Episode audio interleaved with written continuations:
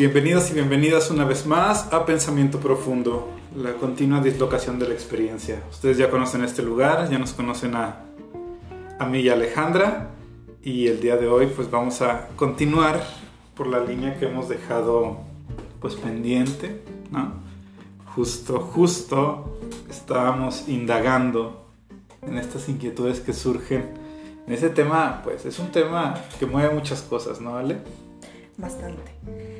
Ya que tú empezaste justo con la parte de eh, las inquietudes que van surgiendo en el camino, que ya hemos hablado aquí que esto no es más que también una búsqueda, ¿no? Es decir, poder ir encontrando las propias conclusiones, ¿no? A partir de lo que vemos, a partir de la experiencia, a partir de lo que leemos, a partir de lo que nos comparten o compartimos, que podemos ir encontrando de alguna manera un poco de, pues, claridad o camino en todos estos temas que hemos estado revisando.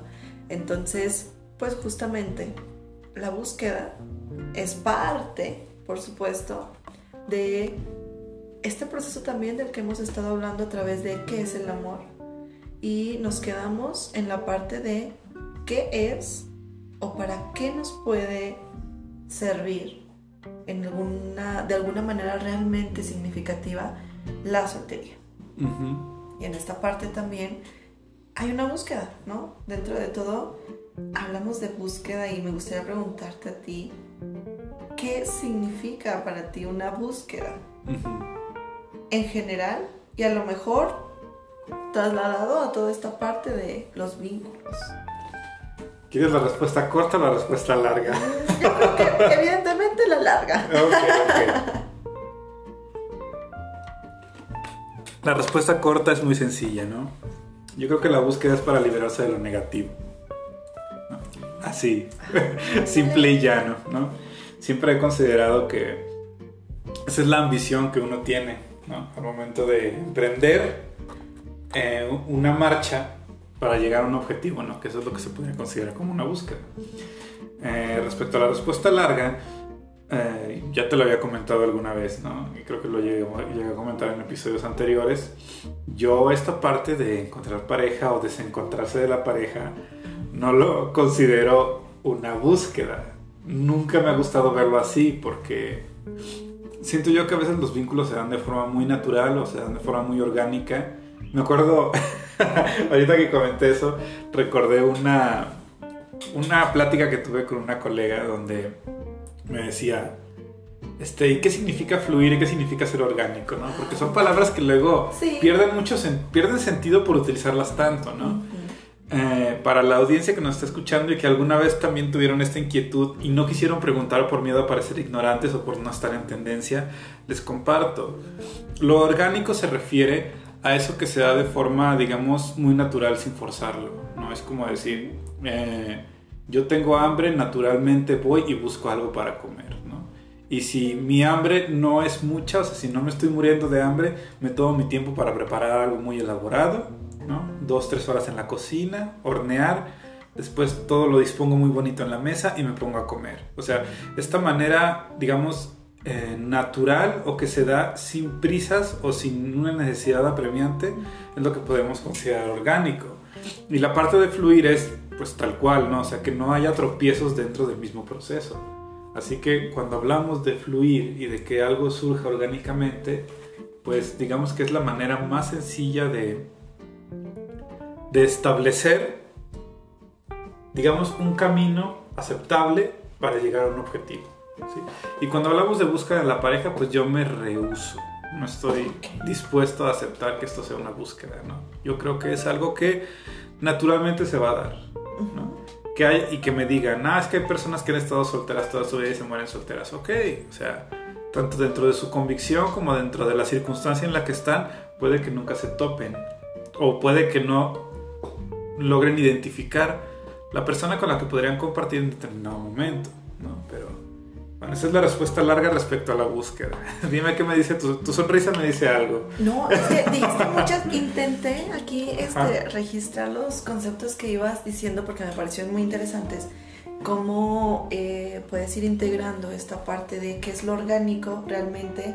Una de, de esas era en la búsqueda famosa, no, no sé, creo que sí coincido contigo en la parte de esta palabra que dijiste, el desencuentro, mm. ¿no? Eh, a mí me, yo te voy a decir lo que estoy integrando de lo que tú dices y me gustaría que hablaras también un poco de eso, porque escuchando la soltería y la búsqueda parecieran como unos eh, no opuestos. Sin embargo, dentro de si has decidido de una forma consciente vivirte la soltería o también has decidido una búsqueda de pareja, cuando tú mencionas esta parte de lo orgánico, de fluir, ¿no? Y luego mencionamos esta cuestión de las prisas. La importancia de, a lo mejor tú pusiste el primer ejemplo con el alimento. Cuando tengo yo la convicción de alimentarme, entonces probablemente no es que sea una, eh, eso se vuelve de alguna manera una forma de prepararlo, ¿no? De no hacerlo de, quizás de alguna manera como una prisa, pero lo estoy preparando. Lo estoy de alguna forma, nada más que ahí, fíjate, si me entra como como un poquito en choque, no sé, vamos a, o, lo, vamos a ir aclarando. Pero Tengo aquí un punto. Sí, sí, sí, porque... Te, va a reventar la cabeza, continúa. Casual. Casual en mí. Porque, ¿por qué te lo digo? Porque entonces pareciera que sí, si tú pones el ejemplo del alimento, y yo digo, sí me quiero alimentar, ¿no? Sí tengo hambre, entonces me voy a alimentar, voy a buscar activamente alimentarme sin embargo, cuando tú dices, quizás la forma, quizás eh, no como una forma, em, probablemente desde una necesidad o de qué es con lo que me voy a alimentar. Es decir, saber tener desde lo orgánico, como tú le llamaste, una, un momento quizá eh, meditativo de decir de qué me quiero alimentar, dónde lo voy a encontrar. ¿Te acuerdas el famoso pasillo de los peluches y las muñecas, ¿no? Te gustan ah, las muñecas, pero te vas a ir a meter al de los peluches. Entonces es como esta parte de decir, sí me lo estoy preparando, pero no como una forma de ir y a ver este, cuáles son las propuestas que hay, porque de que hay, puede haberlas, ¿no? También en la circunstancia que tú dices, puede no haberlas. Pero entonces, dentro de toda esa, mm, digamos, variedad de oportunidades, ¿qué es entonces en donde puedo detenerme y pensar cómo es que eso puede fluir, ¿no? No sé si, yo estoy entendiendo un poco lo que tú dijiste, eh, integrando los conceptos, pero me gustaría que dijeras, ¿no? Porque ya vi tu cara, ¿no? Con esto de, no sé qué dije, pero sé que vas a decir algo interesante. Es, una cosa maravillosa porque, o sea, eh, para la audiencia que nos está escuchando, no tenemos como un guion propiamente dicho, ¿no? O sea, nos ponemos a investigar y a leer y concordamos en las ideas y empezamos a exponerlo aquí. Entonces también es un descubrimiento para nosotros, ¿no? Eh, decías esta parte de, o sea, es algo elaborado y que surge de manera orgánica en el momento en que yo decido que es hora de comer, ¿no? Que mi cuerpo me indica, es hora de comer, ¿no? Vamos a comer. Okay. E, eso es cuando no hay una carencia. Ah, si me estoy muriendo de hambre, me estoy muriendo de sed, me voy a comer lo primero que me encuentro, voy a meter la boca en el primer cauce de agua que encuentre, esté limpia o no esté limpia, porque no me quiero morir, ¿sí? Entonces, podría considerar, por supuesto que esta es mi opinión, ¿no? o sea, no, digo que lo tomen como un dogma, pero yo considero que la búsqueda surge en la carencia emocional. Exacto, ya. Entonces, habría que evaluar qué nos falta o desde qué carencia estamos, este, qué, parte de nosotros está hablando desde la carencia. Y ahí es donde surge esta búsqueda. ¿no? Porque si yo en un momento de, de convicción soltera, ¿no? de decir, o sea, yo estoy muy cómodo con mis circunstancias, estoy muy cómodo con, la, con mi persona y me gusta mi soltería, si en un momento una persona empieza a coquetear conmigo y yo le sigo el juego y, decido ir un poco más allá, no estoy hablando desde una carencia, no estoy hablando desde una necesidad. Estoy hablando desde esta inquietud o esta idea de compartir, de, de permitirme el tomar este recurso, aun cuando no condiciona mi existencia o un ideal de, de vivir, ¿sabes? Entonces, creo que gran parte de esto se reduce a cómo manifestamos nuestras carencias y qué lugar les damos. Ya, voy a volver a mi preciosa palabra disponibilidad.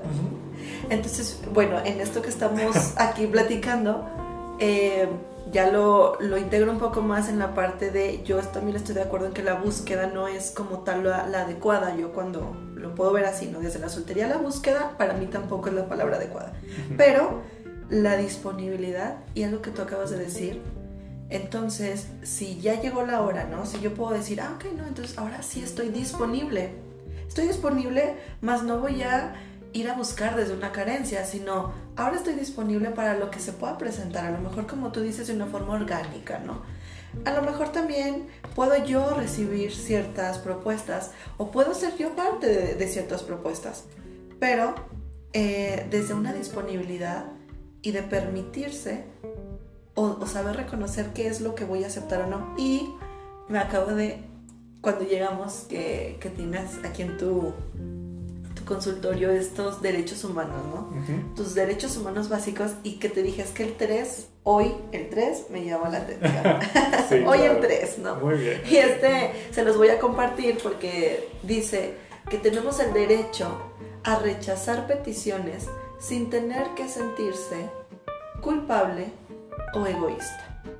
Y ya, ya retomábamos desde el, de la, el podcast pasado, ¿no? Con el tema de la soltería. El egoísmo supuesto dentro de ¿por qué no tienes una pareja? ¿Por qué no estás buscando una pareja? ¿Por qué no te permites, ¿no? La, famosa oportunidad, ¿no? Ahora resulta que me estoy privando de exacto. ¿Por qué te privas, ¿no? De la oportunidad.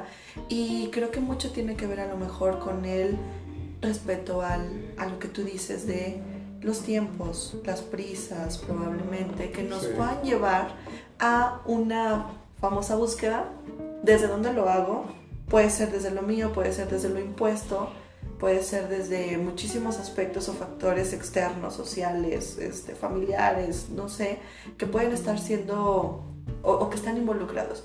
Pero creo que yo retomo otra vez esta parte de la disponibilidad que tengo.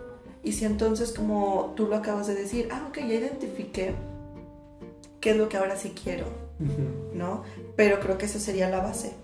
Sí. Que sí quiero.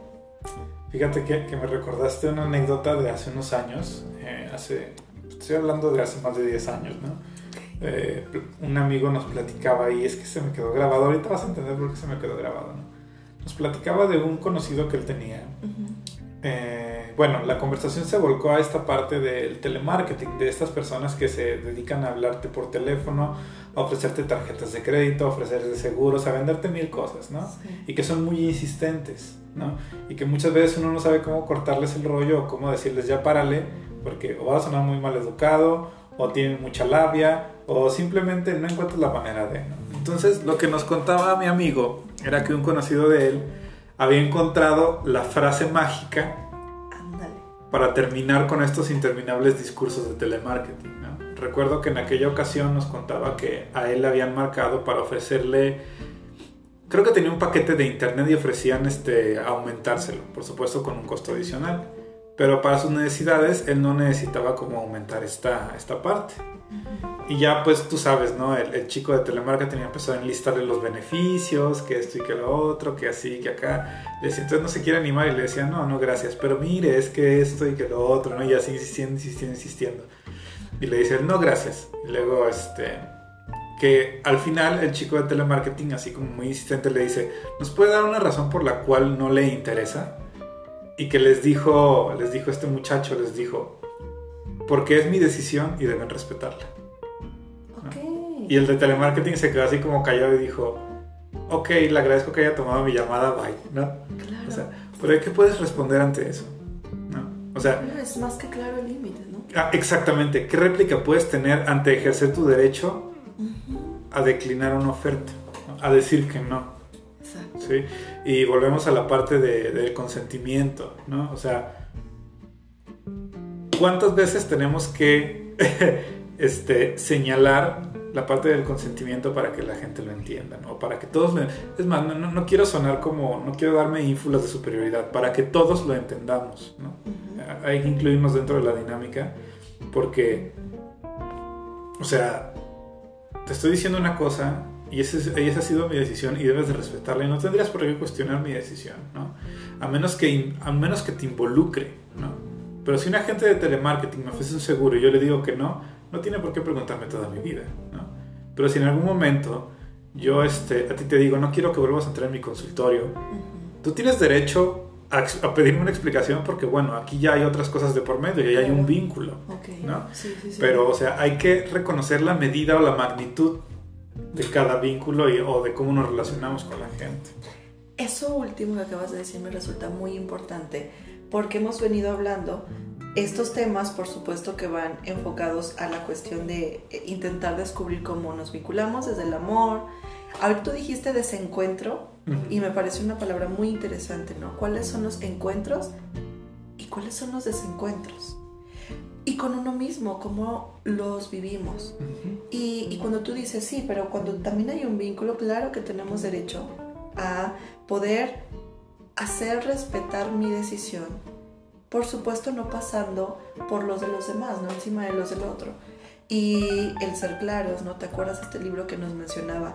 A veces creemos que las cuestiones del poliamor, este tipo de vínculos, es como lo más sencillo, sin embargo, para vivírselo diferente hay que ser bastante claros, honestos, eh, con, hasta con compromiso, según este, como lo maneja esta autora, pero primero con uno mismo. Y creo que algo de lo que tú acabas de mencionar me parece muy importante por dos cosas de lo que dijiste, ¿no? Hemos estado hablando de necesidad. Quizá, o esto, dime si tú estás de acuerdo o no, ¿verdad? Eh, creo que lo escucho en cómo lo estamos hablando y es como ver una necesidad como algo negativo. Mm, mm, casi, casi como necesidad e, equivalente a, vacío, ¿no? Sí. Pero la necesidad también me está hablando de lo que yo soy y de lo que tengo en este momento. Mm, es decir, esa es la que me va a avisar. Tú dijiste ahorita, va a haber un punto, ¿no? En mi proyecto de vida, en mi momento, en mi circunstancia, cuando yo diga, esto es lo que ahorita quiero, y a esto le estoy invirtiendo mi tiempo, mis, eh, mi energía, mi dinero, todo lo que tú quieras, ¿no? Mi disponibilidad. Aquí estoy parado y a esto le voy a invertir. Y tengo otros aspectos que alguien puede decir, ¿cómo rechazas esa propuesta? Ah, es que no es mi prioridad ahorita. Esa no es mi necesidad. Y creo que a veces ponerle la palabra necesidad, eh, esta como connotación negativa, a lo mejor no resultaría tanto si nos damos cuenta que la necesidad también es importante verla como esa que me avisa cuál es ahorita mi, eh, mi prioridad. Es decir, sí puedo identificar y decir, híjole, estoy buscando un vínculo por una necesidad afectiva desde el vacío. O porque yo ya en este momento me he trabajado de alguna manera que puedo decir, ah, ahora sí quiero compartirme con alguien. No sé si estoy, eh, si está bien mi término, pero a lo mejor eso también ya es una necesidad ahorita en mi vida, pero no desde el vacío, sino desde lo que quisiera compartir con alguien más, ¿no? como una disposición ya más comprometida, afectiva, eh, desde un vínculo más real. Esa es mi idea de lo que ahorita estamos platicando, que, cuando dijiste una necesidad y dije, bueno, creo que, a ver, al inicio era como una necesidad casi vacío, pero ahora lo veo como una necesidad que también me avisa lo que yo quiero ahorita tener en mi vida. La diferencia es que quiero qué me va a nutrir, qué no me va a nutrir, qué me va a aportar esto.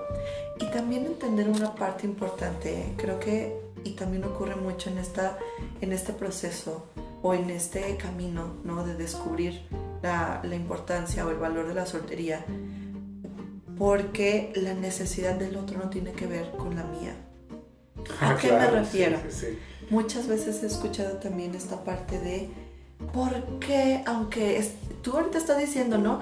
Pero lleves el producto, mire, es, oiga, ofertazo, ¿no? Está llevándose lo mejor, créame, es lo mejor. Oye, pero soy un partidazo, ¿por qué no me pelas? ¿Por qué no me haces caso? O sea, soy el hombre de tu vida, ¿no? Exacto, ¿no? Podría ser, exactamente, ¿no? ¿Por qué no te das esa oportunidad? O, o que los otros te lo dicen, ¿no? Y entonces dices, a lo mejor yo tengo el derecho a rechazar algo ahorita porque no es mi prioridad, porque no es mi necesidad ahorita. Pero esta otra parte cuando eh, el otro o, la otra persona dice, híjole, entonces no sé lo suficiente, desde dónde estoy también buscando, ¿no? Ahí viene otra vez. los, eh, esta parte de decir desde dónde busqué o desde qué necesidad busqué. Y de alguna manera es decir, muchas veces no es conmigo. Simplemente esa persona ahorita no le interesa un vínculo. Y no tiene que ver con nosotros o no tiene que ver con nosotros. No sé si esto que, que te digo, a lo mejor yo creo que mucho de esta es decir, yo creo que lo más importante cuando hablamos de la decisión que estamos tomando es respetar mis propias decisiones. Creo que eso también es algo que tiene mucha convicción de por medio. Mm. ¿No? A lo mejor y entonces es no por presión, no por lo que sea, yo ahorita que quiero y respetar esa decisión. No sé a ti qué te parece esto que, que acabamos así como, no sé, esta parte de la necesidad y el desencuentro. A mí me sigue sonando un poquito, ¿no? La parte del desencuentro. Pues a mí, francamente, me parece maravilloso lo que acabas de comentar, porque efectivamente, ¿no? Ya ves que en algún momento comentábamos esta connotación negativa de la soltería. Eh, bueno, pues también podemos evaluar esta connotación negativa de la necesidad, efectivamente creo que no tiene que caer en un espectro de decir bueno o malo, ¿no? Simplemente es, ¿no? Así como puedo estar feliz o puedo estar triste, que es una emoción elemental, tengo necesidades, ¿no? Y no tengo como por qué marcarlas como negativas o positivas, porque eso ya habla de, como tú bien lo dijiste, ¿no? La motivación o desde qué carencia, desde qué vacío lo estoy manifestando. Además de que, pues, en esta, en esta, en esta búsqueda constante, porque, bueno, una cosa es que yo no esté de acuerdo con considerar, considerarlo de tener una pareja como una búsqueda. Sin embargo, eso no significa que haya personas allá afuera que sí lo consideran así, ¿no? O sea, al fin y al cabo estamos hablando de magnitudes no medibles, ¿no? Por supuesto que si yo contrato a un entrenador personal y contrato a un, a un nutriólogo o nutrióloga y me pongo la meta de este, verme como este Henry Cavill en Superman o como Jason Momoa en Aquaman, va a haber un resultado tangible, o sea, se va a ver, ¿no? O sea, me voy a ver como ellos, voy a estar fornido, voy a tener mi cuerpo trabajado, etc. ¿no? Pero cuando hablamos de la parte emocional o mental, a veces el resultado ni siquiera lo vemos, o sea, ni siquiera nos damos cuenta cuando ya llegó. Simplemente ya nos estamos comportando de una manera distinta como nos comportábamos antes. Es algo que platicaba con una paciente el otro día, le digo, la constancia dentro de estas convicciones de nuestros ideales es tan complicada justamente porque no hay una magnitud medible, no hay algo que pueda agarrar para decir, ah, sí ha habido un cambio, pero el cambio se da todos los días, ¿no? O sea, volvemos a lo mismo, es escapar de lo negativo, ¿no? O sea, es como abrirme un camino nuevo y en este nuevo camino ir viendo paisajes distintos. Creo yo que ahí es donde se puede ver el cambio. Cuando el día de mañana te levantas y en vez de ver tu reloj, o sea, qué es lo que haces todas las mañanas al levantarte, te asomas por la ventana y ves qué está pasando afuera. ¿no? O sea, eso es, creo yo que ese cambio de panorama también es un cambio en la conducta, un cambio en, en nuestra estructura mental. Sí, me recordaste, eh, yo tengo no tengo profundidad ni siquiera así como revisado el tema, pero hay dos palabras que son griegas y se refieren a la cuestión del tiempo. Justo estos días lo recordé, porque es como la cuestión de la de, vivirse las cosas más conscientemente, ¿no? Em, poder saber estar en el momento, más presente con uno mismo. O sea, a lo mejor yo casi siempre lo llevo primero a uno mismo, ¿verdad? Y, pero obviamente pues que tiene sus efectos en todo. Y, y en esta parte de Cronos, y yo amo esta palabra, ¿no? me, me encanta esta palabra de, de Kairos, porque tú acabas de poner el ejemplo de decir, eh, en Cronos es como, e, ellos lo mencionan como algo lineal, ¿no? Algo que todos atravesamos, ¿no? Todo el tiempo. Sí, es algo que no se detiene y siempre está avanzando. Por supuesto, y tú entonces ahorita me dices, entonces yo me levanto y lo primero que hice es, claro, no, la alarma o ver el reloj. Y de repente decir, y si yo cuando me levanto lo primero que hago es ver si el sol, ¿no? Cómo está el día, si ya percibí el clima, si ya percibí la temperatura, ¿no? Entonces de repente eso se vuelve distinto, le estoy dando un sentido diferente al tiempo, ¿no? Se vuelve más consciente, se, se vive de una forma muy diferente. Cuando tú dices esta parte de poder ir cambiando, me recuerda mucho una... Eh, una metáfora que se utiliza para ver esta parte de que a veces los cambios, ¿no? Incluso esta de pasar de estos estados que decíamos, ¿no? De la soltería a la no soltería y poder decir qué descubres en cada uno. Que, ¿Cuál es la que te quieres vivir? ¿Cuál es la experiencia? ¿Y de qué forma? ¿Lineal? ¿Atravesarla? ¿O realmente poder decir, ojalá pudiera tener esta habilidad de vivirme la más consciente, ¿no?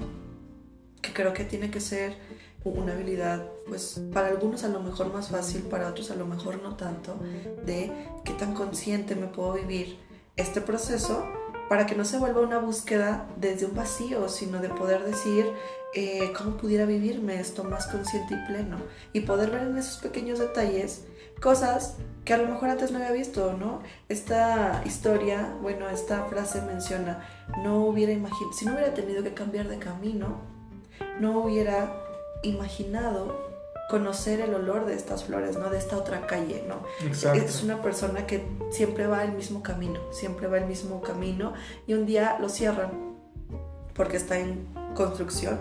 Entonces, no, hombre, tiene que cambiar y para él representa un, híjole, tengo que cambiar de calle.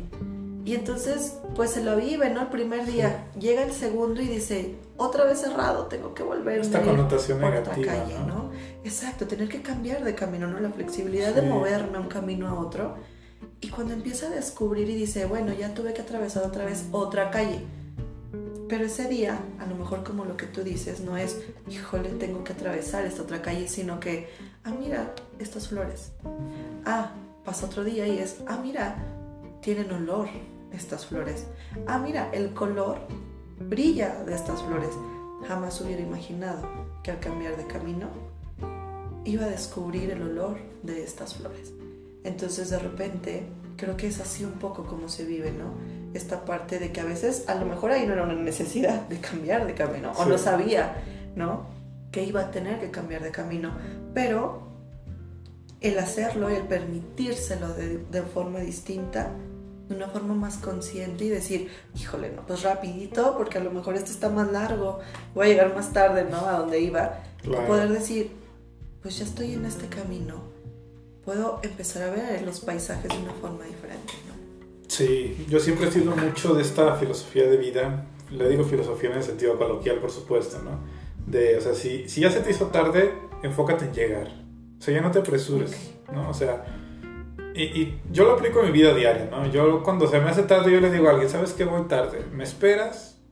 Y ya, si me esperan, pues entonces ya nada más me preocupo en llegar, ya no me preocupo en ir, este, ir como tren bala o ir, este, o renegando porque cada semáforo se pone en rojo. No, o sea, lo importante es llegar y punto, ¿no? Si la otra persona está dispuesta a esperarte en este margen de tiempo, excelente, ¿no? Pero o sea, ¿por qué caer en estas complicaciones tan triviales, ¿no? O sea, entiendo que, digamos, la prioridad es ser puntual, ¿no? Llegar a tiempo. Sí. Pero si ya no pudiste llegar a tiempo, ya no te mal viajes, o sea, ya no te des de, golpes contra la puerta. Enfócate en llegar. Si es que todavía quieres llegar o si todavía te están esperando. Híjole, sí, es que, no, no, te estoy escuchando y sí digo, bueno, ¿no? qué me refiero con ese bueno? Creo que hablas justamente de los procesos, ¿no? de cada uno. Y pasa igual con la pareja. O sea, si ya no quieres estar aquí, manifiéstalo, ¿no? No creo que sea peor a que tengas que estar cargando con eso y en algún momento todo truene y salgan muy lastimados, ¿no? Sí. Y no se trata de detectar el momento justo, porque eso nunca pasa, es simplemente cuando la determinación o el momento así lo apremie, siempre y cuando no, no tengas la emoción a flor de piel, pues o sea, estés consciente de tomar una decisión y asumir la consecuencia de esa decisión, porque sí, puede que el día de mañana vuelvas con esta persona, porque yo no estoy, yo no estoy peleado con eso, ¿sabes? O sea, siento yo que hay, hay algunas, hay algunas personas, por supuesto, este, que se les puede dar esta oportunidad, ¿no? O, puede haber este, dinámicas allá afuera que pueden rescatarse, no digo que todas, ¿no? Pero, o sea, no vamos a ser radicales de que a todos hay que darles una segunda oportunidad o a nadie, ¿no? O sea, es, con base a tu historia de vida y a las personas con las que has, te has topado, ¿sí? Ahorita que, te he escuchado hablar recordé un libro que, que, leí hace un tiempo, bueno, en realidad es uno de tantos, ¿no? Hay un autor francés que se llama Marcel Proust, él, él, creó hace más de 100 años una obra monumental llamada En busca del tiempo perdido, ¿no?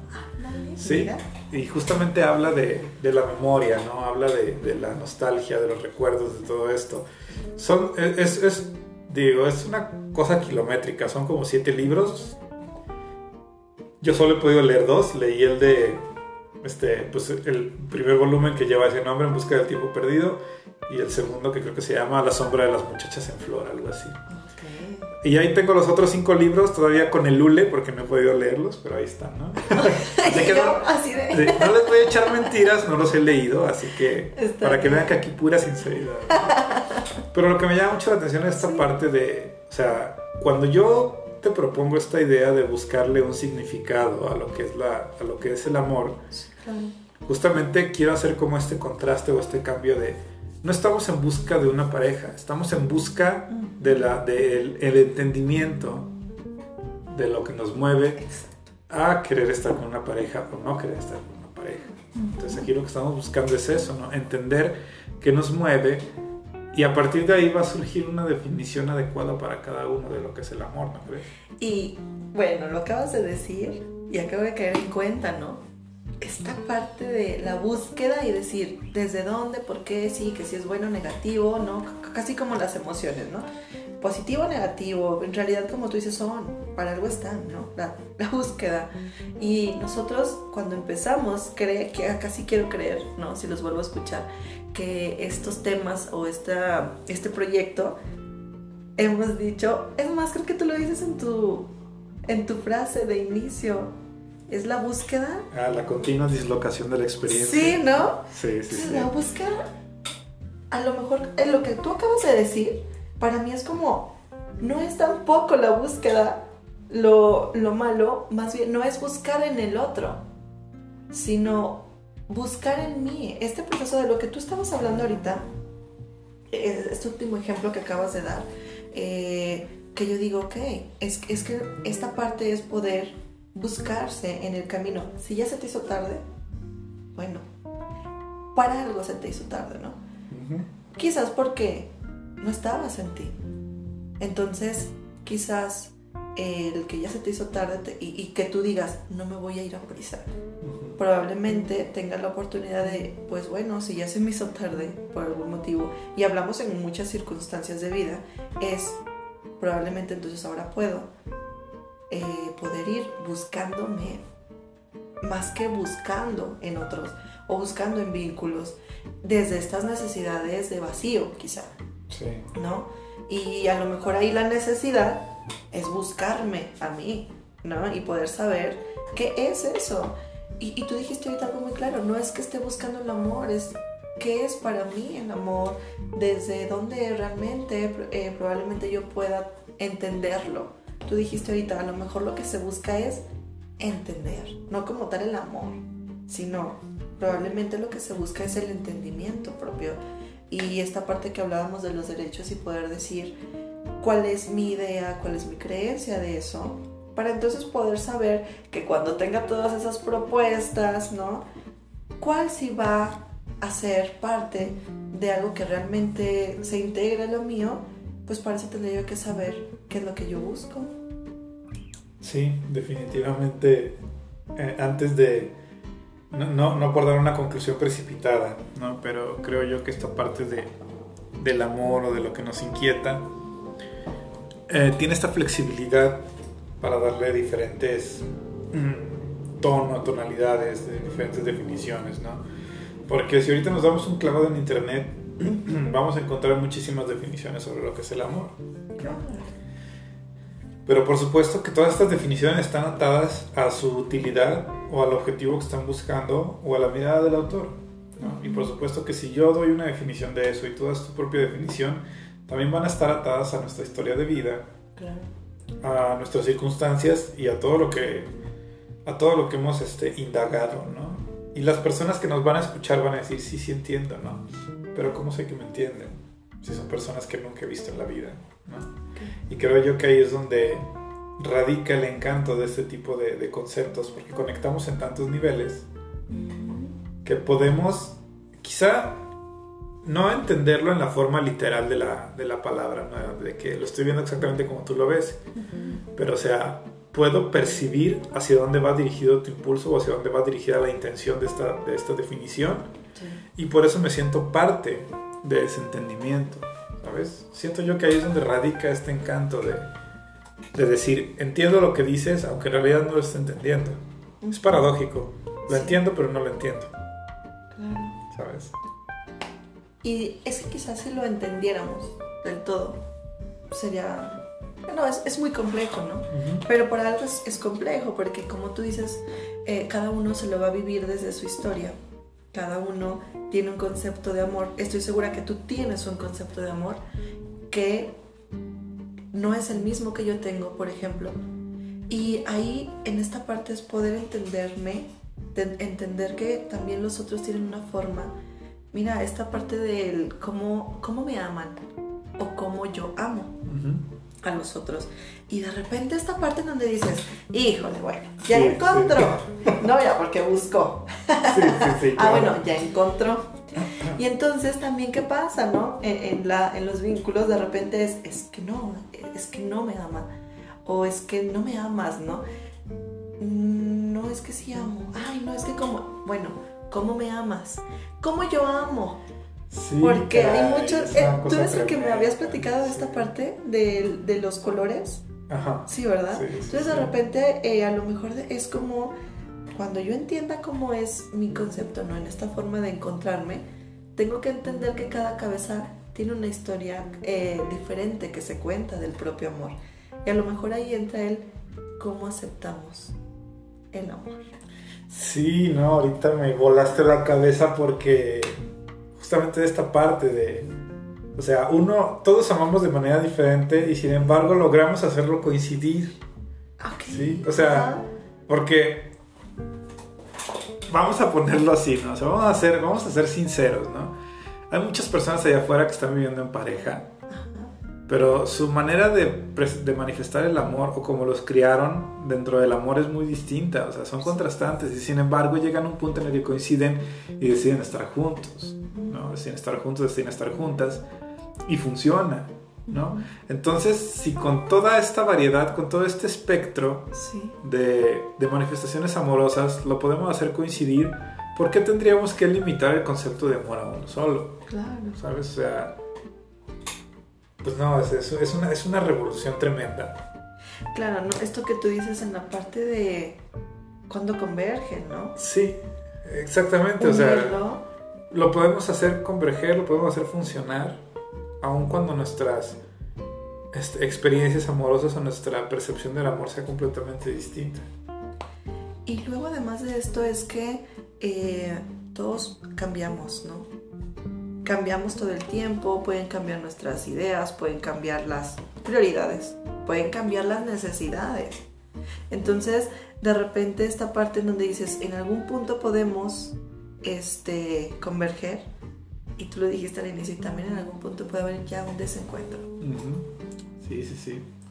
E, e, eso me recuerda un tango muy viejo que se llama Desencuentro. Ah, a ver. Sí, que, que habla de esta parte, ¿no? Donde se le da también una connotación negativa.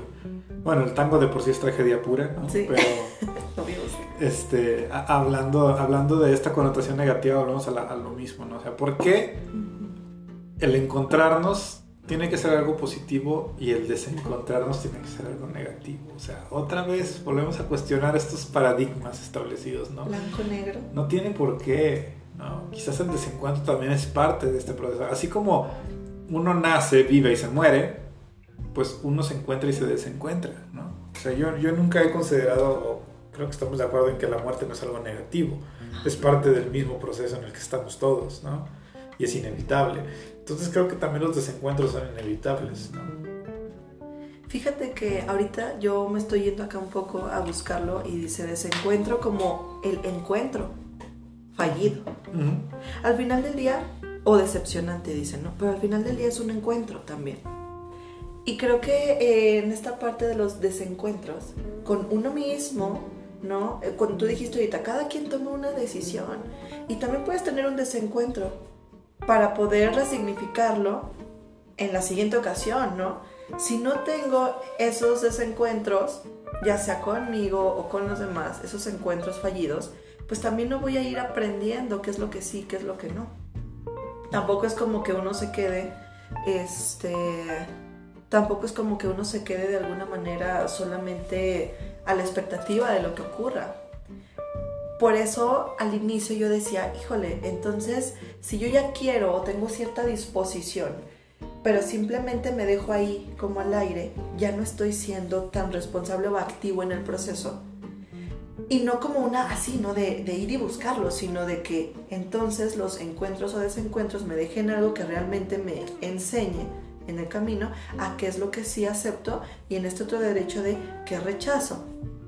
Sí, porque está en el rechazo, en este, en esta, en esta privación, por ponerlo de alguna manera, también hay una ganancia secundaria, ¿no? Porque puedes reconocer tu valor o el valor de tu palabra, ¿no? Ante determinadas circunstancias de decir, yo tengo el valor de decir esto no lo quiero.